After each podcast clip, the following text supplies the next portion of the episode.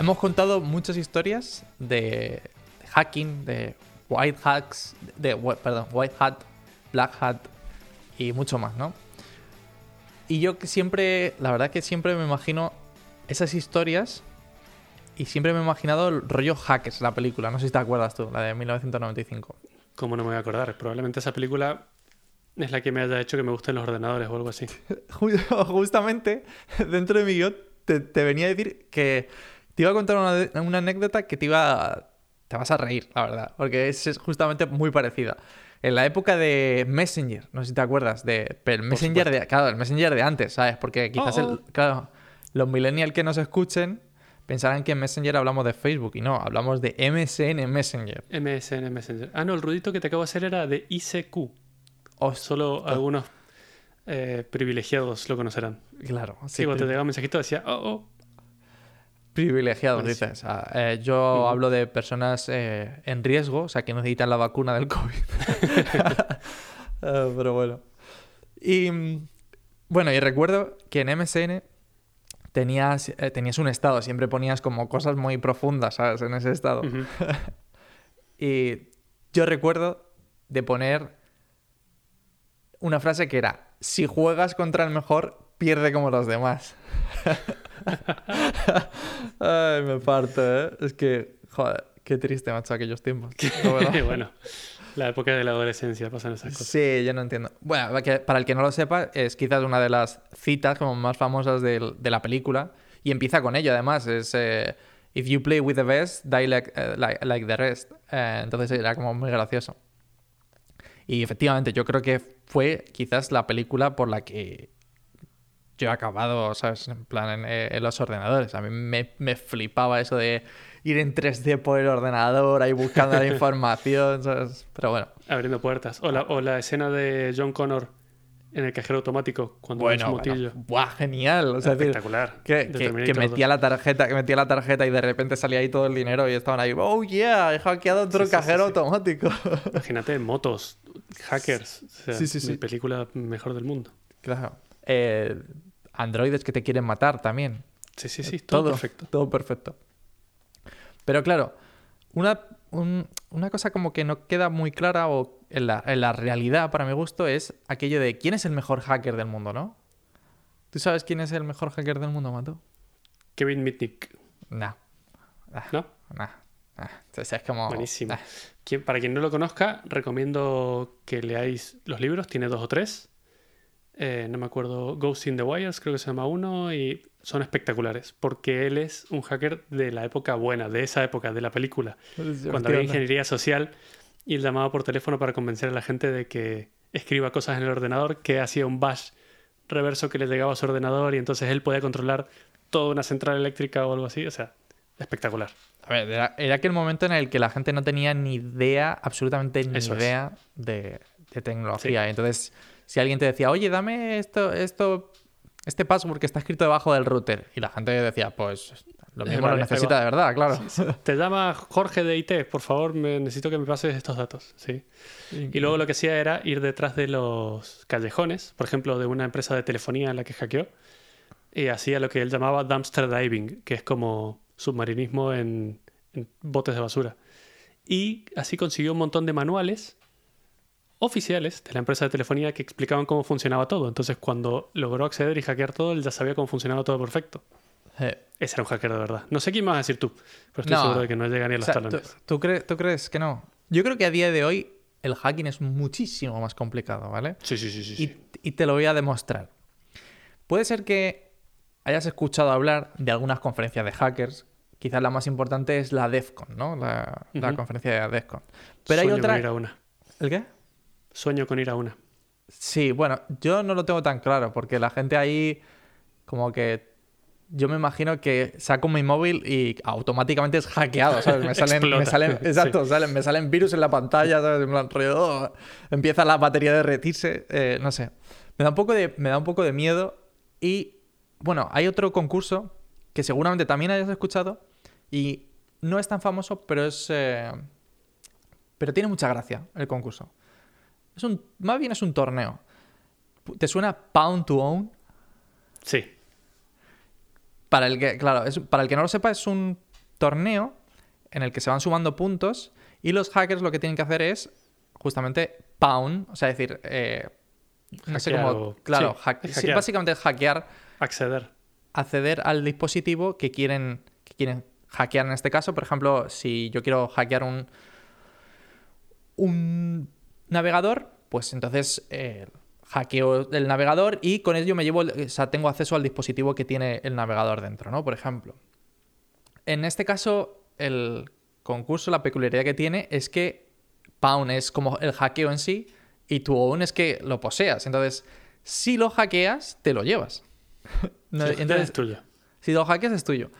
Y tiene, tiene distintas modalidades. Y quizás una de las, más, de las más curiosas fue hace dos años ya, donde Tesla, aparte, o sea, es decir, todos los hackeos tienen un premio en metálico, pero Tesla eh, puso un Model 3 y, y puso 370 mil dólares de premio si alguien hackeaba el coche. O- fue Además hackeado, obviamente. Claro, fue hackeado. Y alguien se llevó Sí, el, sí, el por Model supuesto. 3. Claro, o sea, es Sí. increíble. Entonces, bueno, es, es sensacional. Y al- la verdad que el torneo se puede, o sea, como, como curiosidad, se puede ver online ahora. De hecho, se, no lo ce- sabía. se celebró el pasado noviembre, ¿vale? Y tiene distintas. El pasado noviembre se celebró una de las secciones que hay. Tiene distintas secciones y puede, o sea, son, por ejemplo, dispositivos electrónicos, eh, navegadores, máquinas virtuales, eh, bueno, una serie de, o sea, como, como que van por secciones y entonces cada, cada cierto tiempo van haciendo una de ellas. El noviembre fue Pound to Own Tokio, que obviamente no fue en Tokio, porque no está, no está la cosa Porque para COVID. bollos. que claro. Claro. Pero, por ejemplo, hackearon eh, muchos routers que tienes tú en tu casa, ¿sabes? En plan, un Netgear, un TP-Link, cosas que en plan rollo... Y aparte es sin acceso, o sea, decir, es en plan rollo... Yo, tien- tienes aquí, eh, aquí el portátil y aquí el, el router. Tienes que hackearlo. Ya está, eso es todo. No tienes acceso a la- al wifi, no tienes acceso a nada. O sea, si estás desde fuera, te dan un cable a- como si fuese una conexión hasta él y punto. Ya está. Y tienes que Claro, hackearlo. físico. Y mm, efectivamente hubo muchísimos hackeos, ¿no? Quizás el, el anterior, que se celebró en marzo, que fue también online, ¿vale? Es más... da más miedo, ¿vale? Porque, por ejemplo, hackearon muchísimos Windows 10, ¿vale? El, hay un equipo que se llama eh, fluoracetato, tiene gracia, ¿sabes? fluoracetato se llama fluoracetate o algo así, que está compuesto por eh, dos chicos que se llama Ahmad Kama y Richard Zhu. Y hackearon, ganaron la- el concurso hackeando primero Windows 10 con, con un usuario normal y corriente. O sea, es decir, si yo accedo a este tío, le dejas un ordenador con acceso a Windows 10 y de repente te lo hackean automáticamente. Y quizás el que más miedo dio, que le dieron 7 puntos por esto, es un hack a um, Adobe Reader. O sea, Ajá, decir, el visor de PDFs. efectivamente, abrías un PDF y tenían acceso a tu ordenador. Porque el PDF venía Tiene un... con código o sea, malicioso. Sí, no se sabe exactamente todavía porque no ha pasado el tiempo que No lo han publicado. no lo han publicado todavía, pero en... Es decir, es increíble que solamente abriendo un PDF alguien pueda tomar control de tu ordenador. De tu ordenador. Es que es- me parece... No sé, o sea, da un poquito de, de miedo, ¿no? Del rollo de... sí. Ostras, o sea, decir, si esto está así, o sea, yo puedo ser hackeado si la gente quiere. O sea, no... Aparte yo... Tal cual, sí, sí. Yo, yo siempre lo pienso, yo voy muy alegre por la vida porque digo, ah, yo tengo ideas, ¿sabes? No, no voy a picar en el típico enlace, ya, pero es que un PDF, Abrir un PDF cuando te vas a imaginar, claro. claro, o sea, no, un pero es que además esta es la gente que va a esos concursos. claro, Pero yo escucho muchos podcasts y leo mucho sobre esto y la gente que sabe dice, nosotros vamos a estos concursos y somos los menos, pero los hackers de verdad y los buenos y los peligrosos nunca se van a exponer en un concurso de estos. Y efectivamente. nunca te van a revelar sus trucos. O sea que de eso es el tip del iceberg. Después todo lo que se puede hacer ahí es in- infinito. Eso era justamente, claro, esa es mi conclusión de todo esto, es, no sé si llegaremos a conocer al mejor hacker del mundo, ¿no? Porque de hecho está el Master of Pawn, que es justamente el premio que dan esta gente. Y bueno, ya me parece increíble que esta gente en tan solo, si te lo planeas, si lo piensas, en tan solo tres meses, que es lo que va de, más o menos de un concurso a otro, han conseguido sacar esos hacks a Windows. Que de hecho este mismo equipo, ¿vale? Una de, una de las personas, eh, Richard Su, hackeó por separado otra vez, otro Windows 10. O sea, hackearon. el equipo hackeó Windows 10 con un con un hack, con un exploit en concreto, y él por separado, porque lo descubrió por separado y lo quería publicar por separado, ni siquiera sumó puntos al equipo.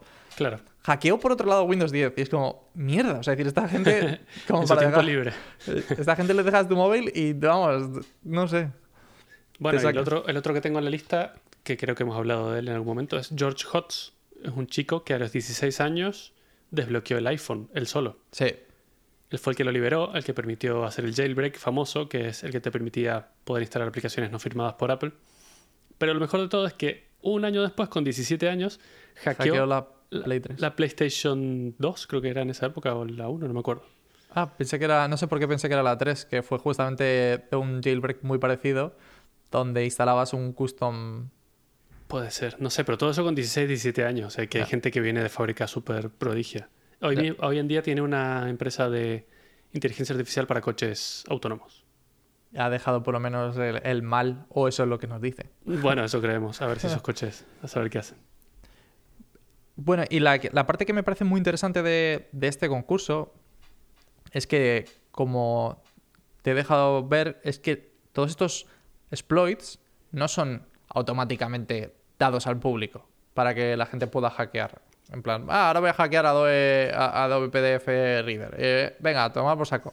No, lo que, lo que sucede es que los hackers explican cuál es el problema a la organización y la, organización que se llama eh, Zero Day Initiative es la que reporta a Adobe en este caso, les reporta el problema que tienen y les da 120 días para repararlo.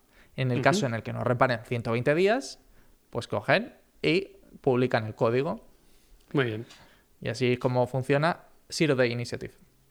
Es muy interesante porque ellos te dan dinero. Porque... Uy, perdona. Que me parece muy bien porque eh, en caso de que...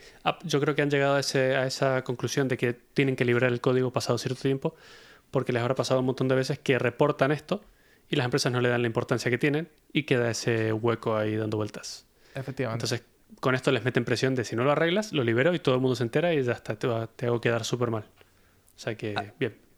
aparte, bueno, claro, como la organización, como se llama, se llama Zero Day Initiative, significa que todos los errores que son reportados son Zero Day, que viene a ser que todos tienen acceso total a la máquina.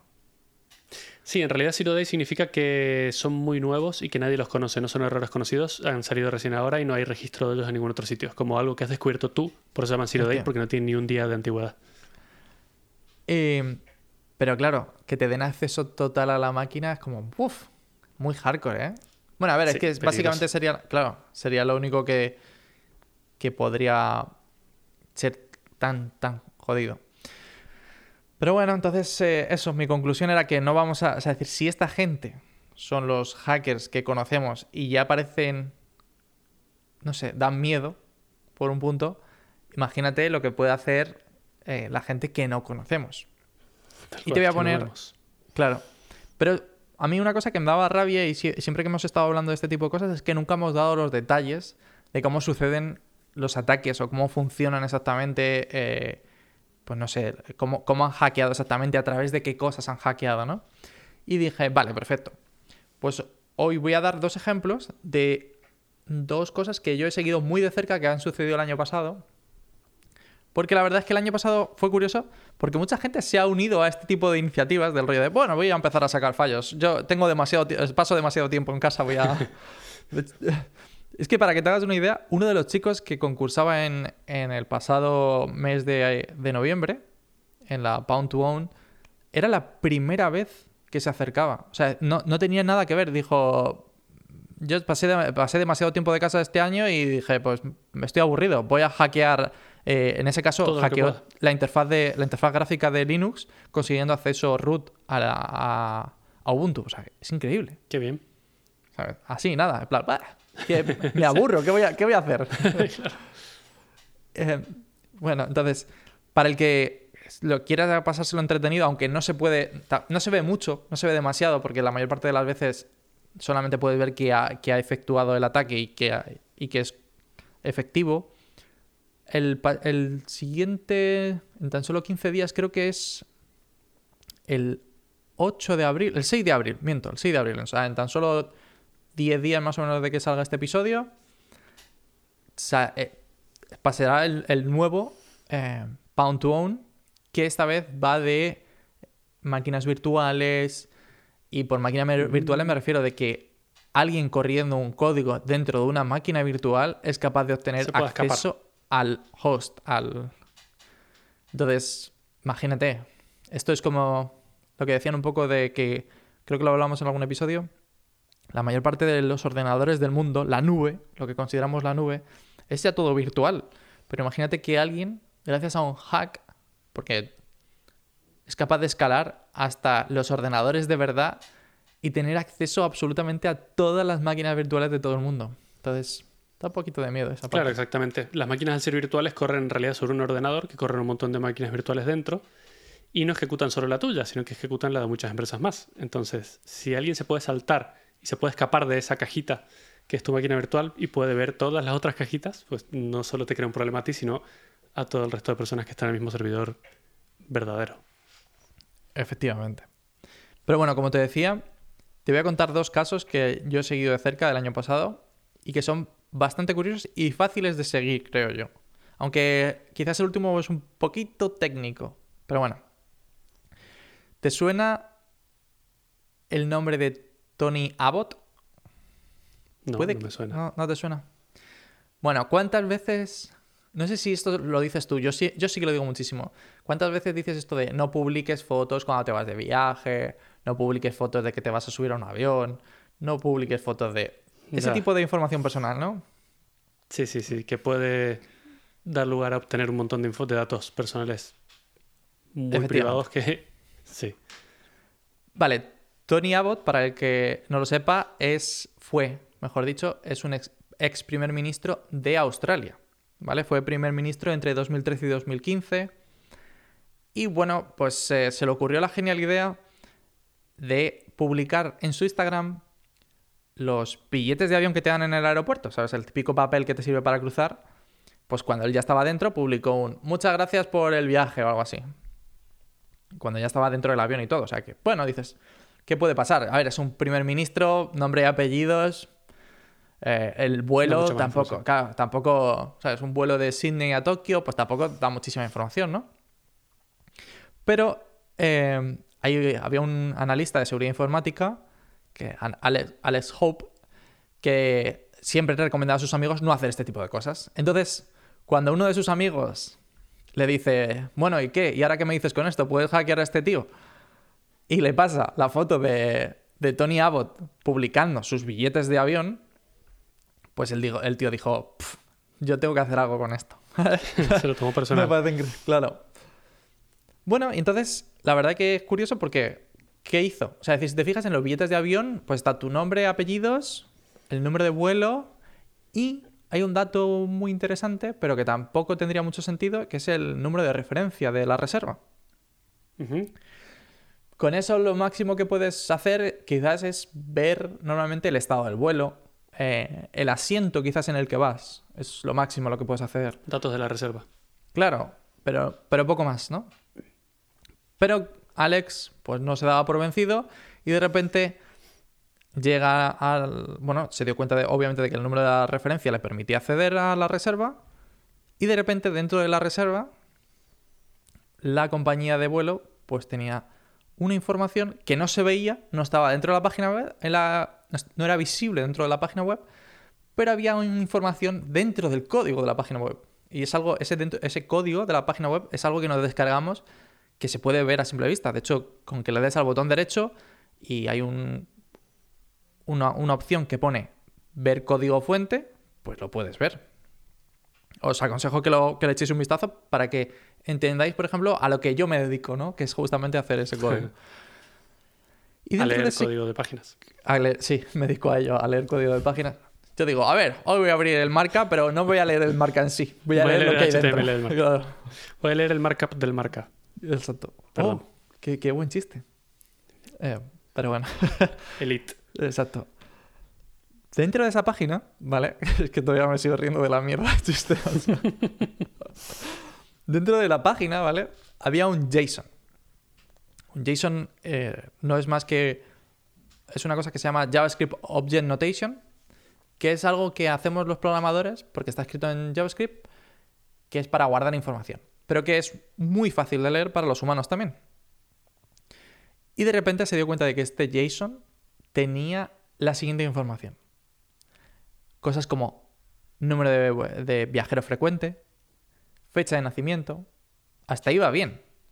Pero de repente se dio cuenta de que estaba el número de pasaporte, uh, uh. Claro, piénsalo, es un primer ministro de un país, o fue primer ministro de un país, seguramente tenga un pasaporte diplomático. Mierda, ¿sabes? Em, estaba incluso hasta su número personal de teléfono. Es como, eh, todo esto al alcance de nada, ¿sabes? O sea, decir, el tío lo único que hizo fue meterse en la reserva y mirar el código fuente. Eso fue todo lo que hizo, ¿vale?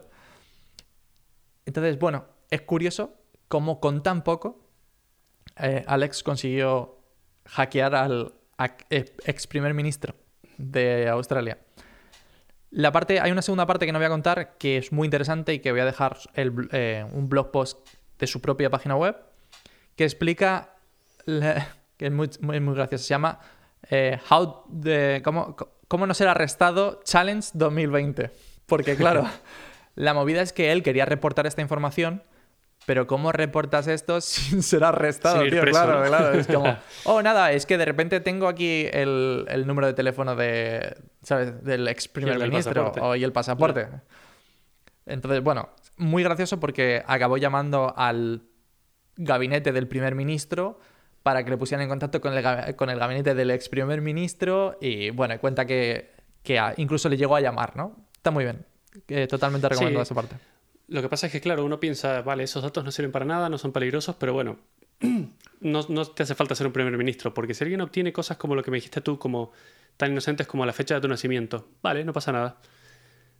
Tú crees que no pasa nada, pero si tú te vas a Gmail, pongo yo tu mail, adri.gmail.com, y me pide la contraseña y le digo, no sé la contraseña, la voy a recuperar. Entonces Gmail me dice, vale, entonces te voy a hacer unas preguntas. Dime tu número de pasaporte y tu fecha de nacimiento. Pues tengo los dos, pim, listo, ya entré a tu cuenta. Y como tengo acceso a tu Gmail, tengo acceso a todas tus cuentas porque de ahí ya puedo recuperar contraseñas de todo. O sea, eh, cuidadito. Sí, mucho cuidado con ese tipo de cosas. Y dije, joe, que con qué poquito te han conseguido hackear, ¿no? Y ahora te voy a contar el segundo hack que fue más tirando a finales de 2020, ¿vale? Este hack, eh, el primero de Alex, tuvo lugar a principios de 2020, aunque él no los pudo contar hasta finales de 2020 por el tema este de, que, claro, no lo había reportado. No podía reportar que había hackeado esto sin haber arreglado el error antes y aparte sin haberle dicho al primer ministro en plan, cámbiate el número de pasaporte, desgraciado. claro. Y el segundo es muy interesante porque yo lo he vivido, yo lo he probado, porque Apple, en este caso, no quiso arreglar el error hasta muchísimo más tarde. Entonces, bueno, esto lo reportó un estudiante, un estudiante de la Universidad de Georgia, Tech, Georgia Tech, y era capaz, el error era capaz de acceder a tu cámara del iPhone o de tu navegador, o sea, o de tu portátil, sin que tú aceptaras. ¿Vale? ¿Qué tal? Está interesante, ¿no? Porque significa que te puedo estar escuchando, al menos escuchando, sin que, por ejemplo, en el Mac o en el móvil ahora aparezca nada. Bueno, creo que ahora mismo en el, en el iPhone sí que aparecería un, como un puntito. Pero sí, han puesto lo que sería el equivalente de la luz que está arriba en el Mac. Exacto. Que en teoría, en teoría digo porque no lo sé. Sí está unido por hardware a la cámara. Es decir, se supone, se supone que no se puede acceder a la cámara sin que eso se encienda. Efectivamente. En la práctica, yo no me lo creo del todo. El gorrito de papel de plata de mate, ¿sabes? Pero bueno. Entonces, para entender. O sea, este hack en concreto me gusta mucho porque está también escrito solamente en JavaScript. Ajá. Qué bueno, ¿eh? O sea, es decir... Y el... O sea que es un error de navegador, no del sistema operativo, ¿no? Es un error del navegador. Bueno, es un error, es una mezcla entre un error del navegador y del sistema operativo. Pero bueno, la parte del sistema operativo tiene sentido porque al navegador, en este caso a Safari, le otorga acceso automático con ciertas restricciones, o sea, ciertas restricciones que tiene que mantener el navegador, pero le otorga acceso automático al hardware. Es decir, que no, tú, no tienes que admitir. Muchas veces lo que sucede si alguien tiene un Mac es que verá que cuando eh, intenta acceder a la cámara o al, o al micrófono, te pregunta en plan, oye, esta aplicación está intentando acceder a la cámara o al micrófono. ¿Quieres hacerlo? Y le, otorgas acceso. Pero con los navegadores es un poco distinto. Al, a los navegadores les otorga acceso automáticamente a la cámara y al micrófono, pero luego los navegadores por dentro te tienen que preguntar, y seguro que lo habéis visto alguna vez, la típica eh, mensajito que te pone, ¿quieres aceptar de que este dominio, por ejemplo, adri.com, tenga acceso a tu cámara o a tu micrófono? O te envíe notificaciones o cosas del estilo. Exacto. Entonces, esa es la primera parte que, que te quería explicar, que ya entiendes un poco el contexto de lo que viene a ser cómo el navegador accede a la cámara. Y además te, iba a decir que esto es recordado por dominio. Es decir, que si tú aceptas adri.com, la siguiente vez que entres a adri.com no te va a preguntar, oye, ¿quieres volver a darle acceso a la cámara y al micrófono? Automáticamente lo va a recordar y va a decir, perfecto, adri.com, acceso a cámara y micrófono. Bueno, pues Ryan Prickett, o perdón, Pickett, que es un poco difícil el, el nombre del autor, consiguió resolver este problema, problema entre comillas, haciendo una cosa bastante curiosa. Pero, antes de empezar, te tengo que dar otra información adicional. ¿Qué significa un contexto seguro en el navegador? ¿Te puedes imaginar qué es, más o menos? Sí, yo tengo entendido que los navegadores, al igual que las aplicaciones de los móviles, se ejecutan en lo que se llama un sandbox, que es como un parecido a una máquina virtual, pero más pequeña, en la que nada debería poder salir de esa pestaña básicamente. O sea, todo lo que está dentro de esa pestaña no debería poder ver lo que hay en las otras pestañas, ni en tu ordenador, ni en ningún lado, en teoría. En teoría, efectivamente. Vale, adicionalmente a esto, el contexto seguro se vale de que la página web que tú estás corriendo esté utilizando un fichero, o sea, un protocolo HTTPS. Es decir, que esté utilizando un protocolo de encriptación. Porque de, otra manera, Claro, de otra manera, los navegadores a, día de hoy no te dan acceso al micrófono ni a la cámara. Porque si no, significaría que toda la información que tú estás enviando, tanto de la cámara como del micrófono, va en plano por internet y alguien podría obtenerla sin, ningún tipo de, prueba, ¿sabes? O sea, en plan, yo, veo lo que hay por internet y digo, ah, mira, aquí hay un trozo de cámara, lo puedo, lo puedo cortar, ¿no? Lo puedo ver.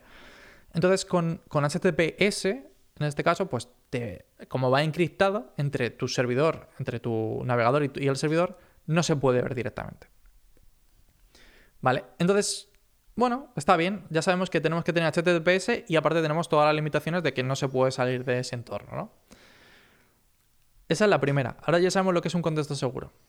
Pero, ¿cuántas veces, Mato, tú que también te has dedicado a esto, has necesitado desarrollar en local lo que vas a subir, el código que vas a subir a producción? Todas. Todas, ¿verdad? Entonces, ¿cuál es el problema? Bueno, hay algunas veces que has subido a producción código sin tener ni puta idea de qué está pasando, pero, pero bueno, no, vamos a decir que eres un mal profesional por ello. vale, entonces hay una cosa que solemos hacer los desarrolladores que es abrir un fichero de manera local. Y el problema de, justamente lo que estaba diciendo es que si lo haces de manera local, pues no, no tendrías HTTPS, ¿sabes? Entonces, Safari lo que hacía era que cuando abrías un file dos puntos punto, o sea, dos puntos barra barra, ¿vale? Que es abrir simplemente un fichero HTML de manera local. Seguramente si lo habéis hecho, en la, barra del navegador os ponga file dos puntos barra barra y vuestro nombre del ordenador, barra vuestro usuario, barra donde esté el fichero. Bueno, pues eso el navegador lo considera contexto seguro, porque dice, a ver, es algo que tú estás abriendo de manera local, o sea, tú quieres abrirlo. Y entonces él dijo, ah, sí, qué interesante. Voy a abrir un fichero local en el que dentro del fichero voy a escribir una línea de código que pone location.host y voy a poner escape.com. Y como normalmente a Escape le has dado permisos de acceso a cámara y a, micrófono, pues seguramente me deje acceder sin yo preguntar. entonces él hizo esa prueba, abrió un ficherito JavaScript con, con esa línea primero, diciendo, oye, en realidad el host en el que yo estoy es skype.com. Y de repente Safari dijo, adelante, puedes Yo acceder confío a, aquí en el señor. puedes acceder al micrófono y a la cámara. Y claro, se quedó en plan, hostia, esto está muy bien. Vamos a ver si consigo hacer explotar esto desde eh, un dominio. Porque esa es la idea, claro. O sea, decir, porque claro, si yo te, te tengo que obligar a descargar un fichero en local, ah, ya es raro, Eh, ¿no? ya- Ya, raro. ya es raro, ya es raro. Entonces él dijo, bueno, vamos a ver si conseguimos hacer todo esto de una manera automática. No sé si, no sé si has visto alguna vez el, lo de el protocolo data. No sé si lo has visto, que puedes, por ejemplo, ¿no has puesto, ¿no has puesto una imagen en base 64 alguna vez? Ah, sí. Sí, que parsea directamente lo que contiene. Eh, efectivamente, muy bien, ahí veo que te acuerdas. Vale, pues si hay otro, hay otro protocolo muy parecido que es eh, Blob, que básicamente es binario y que te permite hacer exactamente lo mismo. Entonces, te permite ver una página con un contenido y el contenido va directamente en la URL. O sea, en vez de, en vez de hacer un base 64 con una imagen, pues digamos que pone blob y el contenido de la página. Está todo metido dentro. Y entonces dijo, ah, pues lo mismo con este blog lo que hago es abrir mi dominio, eh, adrievil.com, pongo este blog para que cuando alguien eh, haga clic en ese link, lo que haga sea descargarse ese fichero y automáticamente eh, te- tendrá acceso a la cámara y al este. Porque dentro de ese fichero pasa lo que decíamos antes, del rollo. Cambio el, el host diciendo, oh, en realidad yo soy escape.com y tengo acceso a tu cámara. Y de repente dijo, vale, eh, todo eso funcionaría. Pero hay un pequeño inconveniente, que es que cuando tú intentas hacer- abrir una página desde, la, desde otra, al ser de distintos dominios, el navegador se queda un poco diciendo, esto, esto estoy algo raro, ¿no? Entonces ahí es el único, el único problema que tuvo a gran escala de, de- para esta solución. ¿Cómo lo resolvió? Me parece una idea tremenda la que tuvo. Y es que resulta que si yo abro un pop-up desde un iframe, y ahora voy a explicar todo esto porque claro, suena, suena chino ahora mismo, es contexto seguro. Es decir, él no se entera de que hay un padre diciendo, eh, este dominio no me pertenece. Entonces, eh, bueno, un iframe es una página web cargada dentro de otra página web, ¿vale? Este es el primer punto. Por eso muchas veces la gente que entiende un poquito de seguridad informática le recomienda a todo el mundo, por favor, y lo recomiendo yo también ahora mismo otra vez, y es fijaos cuando vais a abrir la página de vuestro banco que la URL pone el dominio en el que estás realmente, porque la página del banco puede aparecer y puede ser exactamente la, página del banco, pero puede estar cargada dentro de un iframe, es decir, que está la página del banco dentro de otra. Y la página padre puede leer esa información. Entonces él dijo, bueno, pues yo lo que hago es cargar dentro de esto un iframe, ahí es el primer paso, donde carga diciendo, oh, yo soy Skype, y ese, esa pantallita, ese iframe, en realidad lo que abría era otra pantalla, otro pop-up, ¿no? O sea, esto es cuando se te abre una nueva pestaña, que, que, de re- que volvía a poner, oye, en realidad yo soy Skype. Y eso el navegador se pensaba que era contexto seguro, es decir, porque no tengo padres, no tengo padre que sea de otro dominio, entonces conseguía correr todo esto dentro de la página automáticamente y enviar toda la información al dominio malo. Qué bien. Increíble. Este muchacho tiene 20 años, eh, o 21 tendrá ahora, supongo. en- Ha conseguido hackear muchísimas, muchísimas veces la compañía, la, la compañía de United Airlines también. Dándole incluso, a, llegando por, por valor a 150 mil dólares las millas que le da United cada vez que reporta un bug de este estilo. Y por lo visto el tío ya incluso ha cedido millas de estas para volar a la universidad para que haga en plan con ella lo que quiera, ¿sabes? O sea que imagínate. Voy a dejar también la información al, al blog post de Ryan que explica paso a paso y se puede ver el código a la perfección de cuál era el exploit. Ahora mismo ya está, ya está arreglado. Han tenido que pasar casi seis meses para que esto esté arreglado. Pero bueno, que puedes, que puedes verlo y ver lo sencillo. Literalmente hay 20 líneas de código. De código, o sea, lo cual es sorprendente. Que hacen absolutamente todo. Todo. Claro, sí. lo difícil es llegar a esas 6 o a 20. Bueno, las que sean, pero, pero me refiero que que es curioso cómo con tan poco eh, se puede se puede llegar a hackear un ordenador. O sea, bueno, en este caso es tu información personal, ¿no? Que es tu cámara, te pueden estar haciendo fotos, te pueden estar escuchando, te pueden... Entonces, yo me quedo sí, con... probablemente lo peor. Claro, efectivamente. Yo me quedo El con... acceso a la cámara. Por favor, seamos más seguros con esto, o sea, prestemos más atención. Y si queréis saber de qué son capaces los hackers, eso, el, el día 6 de abril podéis ver en YouTube todo lo que están hackeando estos muchachos.